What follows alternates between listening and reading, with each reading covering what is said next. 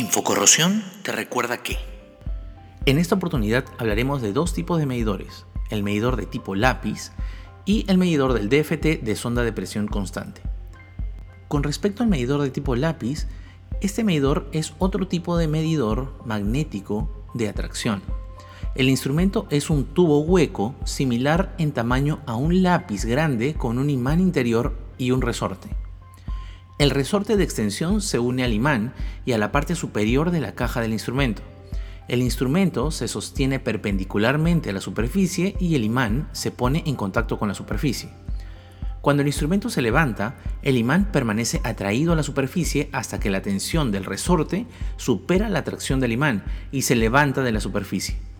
La tensión en el resorte necesario para levantar el imán se lee en la escala, que puede marcarse en mils, micras o en ambos.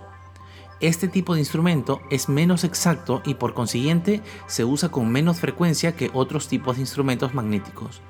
El inspector debe verificar con el fabricante o con su supervisor el uso y limitaciones de este instrumento.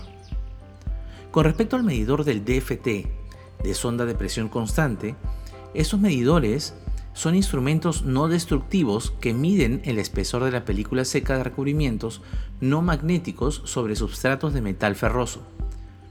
La SSPC PA2 los categoriza como instrumentos tipo 2. Determinan el espesor del recubrimiento midiendo cambios en el flujo magnético dentro de la sonda del instrumento o en los circuitos del instrumento. La sonda del instrumento debe permanecer en todo momento en contacto con el recubrimiento durante la medición. Los instrumentos de sonda de presión constante pueden tener sondas integradas o sondas separadas. En cada caso, las sondas se colocan contra la superficie recubierta y se sostienen contra la superficie mientras se hace una medición.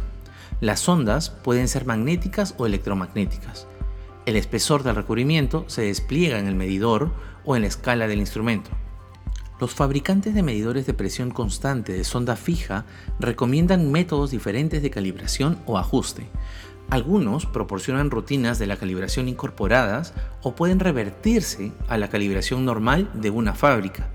Algunos medidores modernos tienen muchos métodos alternativos de calibración, cada uno de los cuales probablemente tendrá variaciones en los resultados cuando se hacen las mediciones. Todo medidor debe calibrarse según las instrucciones del fabricante o de acuerdo al procedimiento acordado. Esto fue Infocorrosión te recuerda que...